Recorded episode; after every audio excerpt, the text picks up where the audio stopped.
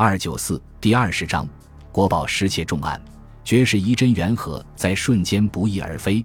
中华文化博大精深，国宝文物就是其中的一颗明珠。它的熠熠光辉不仅是中华民族的骄傲，也令世界为之钦佩和赞美。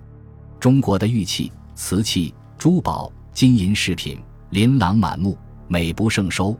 传统的唐三彩、青花瓷、青铜器。不仅是一个时代的产物，更是古代文明的奇迹。精湛独特的手工制艺和千姿百态的造型艺术，向世界昭示着一种含蓄而雅致的东方美。然而，国宝作为一个令人称羡又充满好奇的富贵象征，正在一点点地流失。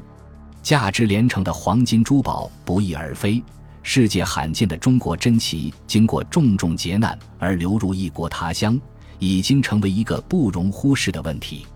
在这些精致的文物被转卖收藏的同时，又有多少看似朴实无华，但却可能具有更为宝贵的历史文化价值的文物，却遭到了不可挽回的破坏？所幸的是，致力于国宝寻踪的学者和考古学家们正努力采取多种方案，帮助遗失的国宝珍玩顺利地实现回归之路。本章的国宝重案是本书的一大亮点。也是最受世人关注和期待的社会热点。